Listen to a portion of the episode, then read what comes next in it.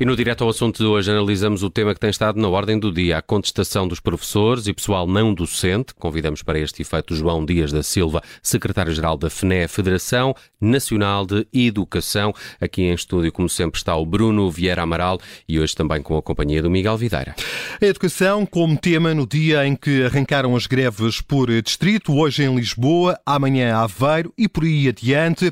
É convocada por oito sindicatos, que não inclui o segundo sindicato mais representativo dos professores, a FNE. Boa tarde, João Dias da Silva. Porquê é que a Federação Nacional de Educação tarde, não obrigado se... pelo convite. Porquê é que a FNE, a Federação Nacional de Educação, não se associou a esta forma de contestação? Nós eh, compreendemos e acompanhamos toda a insatisfação que percorre todos os educadores e professores portugueses. Assumimos, eh, no entanto, um caminho de aposta na negociação. Aquilo que tem sido sempre a nossa posição em todas as situações em que há problemas para resolver é procurar apostar na negociação e esperar que no campo da negociação o outro parceiro uh, assuma também uh, o seu papel de participante no processo de negociação.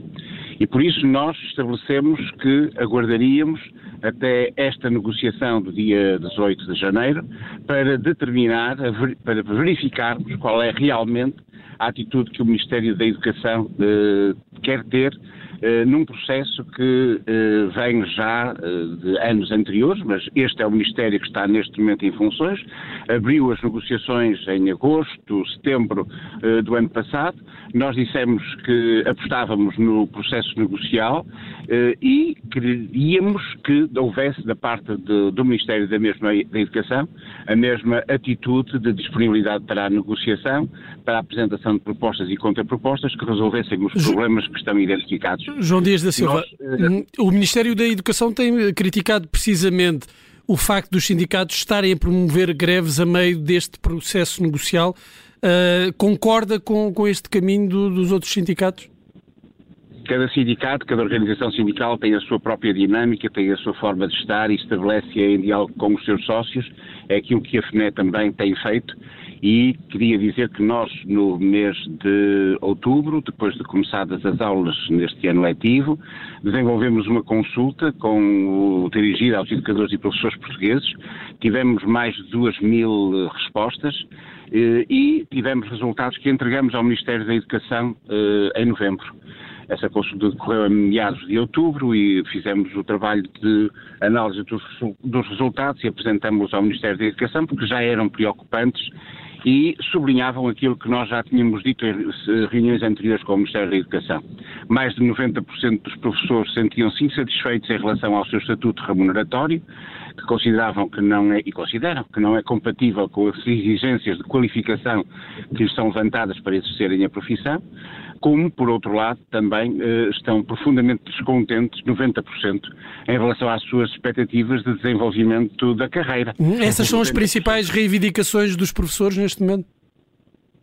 É evidente que tudo aquilo que tem a ver com a perda do poder de compra e aquilo que tem a ver com a eh, eliminação de todos os fatores de progressão em carreira, de desenvolvimento de carreira, um professor ao fim de 20, 25 anos, 30 anos de carreira, eh, de empenho nas escolas, não vê que esse seu trabalho é reconhecido, é valorizado pela sua entidade patronal, é evidente que em determinadas circunstâncias, e esse é o contexto, as pessoas sentem que que não estão a ser, não estão a ter o reconhecimento que deveriam ter, também do ponto de vista salarial e de carreira. Oh, João Dias da Silva, para, para, que, nesta... para, quem nos ouve eh, melhor eh, perceba, um, ehm, por exemplo, um professor em início de carreira, quanto é que ganha? Qual é o salário líquido de um professor em início de carreira?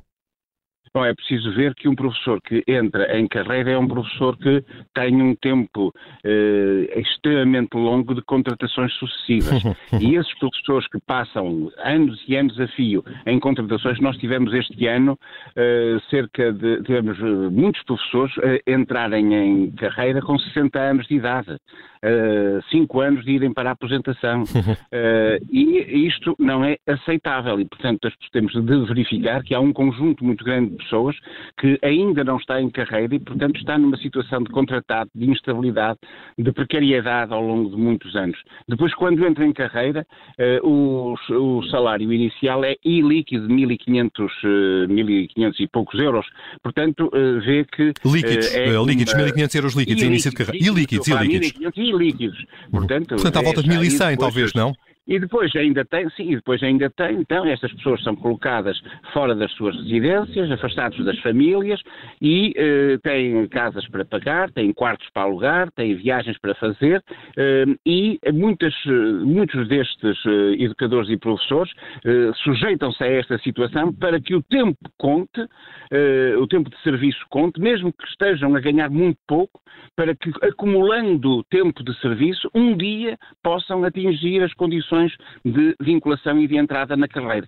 Portanto, há aqui todo um período de, de instabilidade e de precariedade que faz com que ninguém hoje, sendo professor, seja capaz de dizer a um jovem que escolha a profissão de ser hum. professor. Relativamente à questão da deslocação dos professores, que já é antiga e continua sem ser resolvida, a intenção do Ministério da Educação é de reduzir a área geográfica correspondente aos quadros de zona pedagógica e isto implica que, à partida, os professores terão de fazer menos quilómetros se colocados em escolas diferentes. Parece-lhe uma boa solução?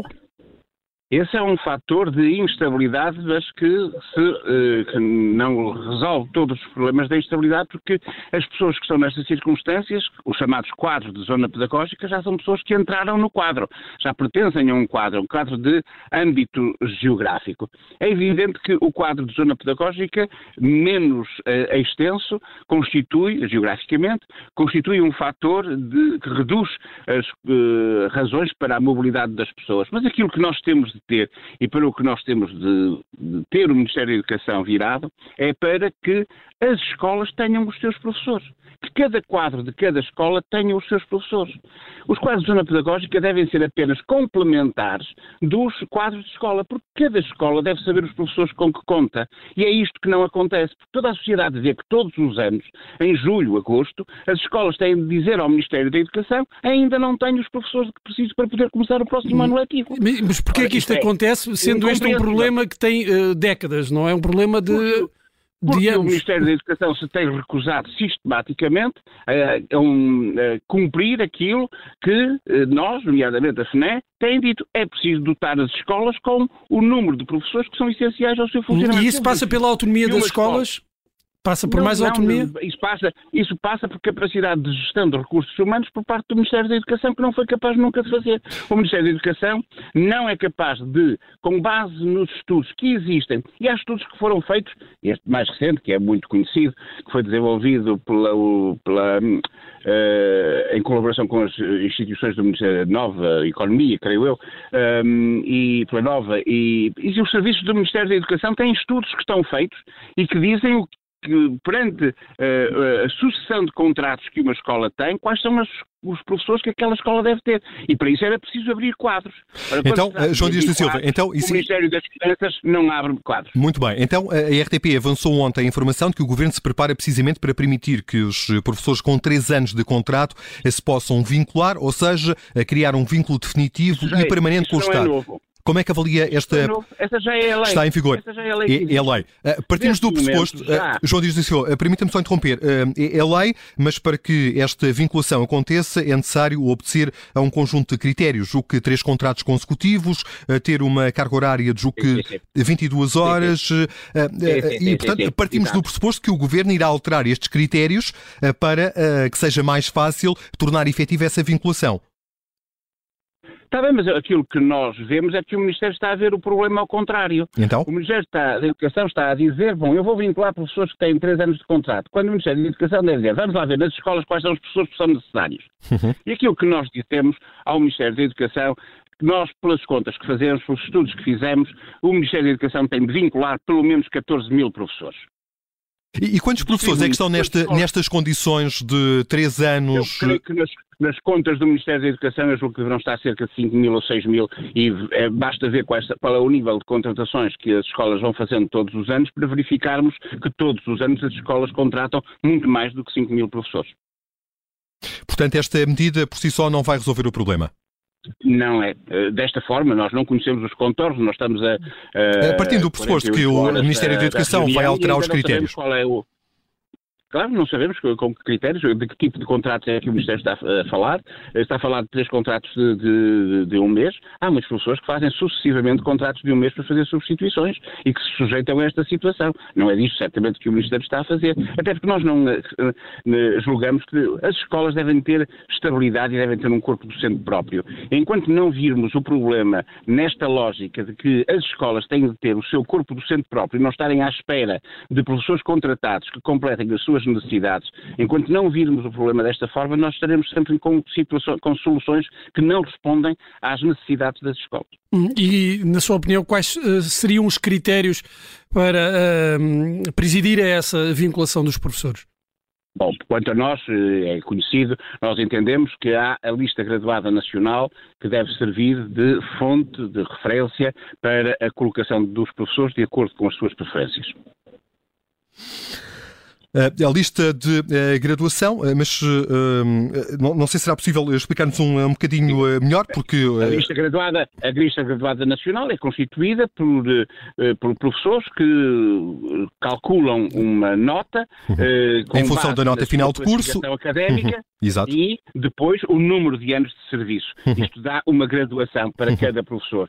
Isto é, é a, a modalidade que nos parece mais transparente e que dá mais confiança aos professores e da qual não devemos abdicar.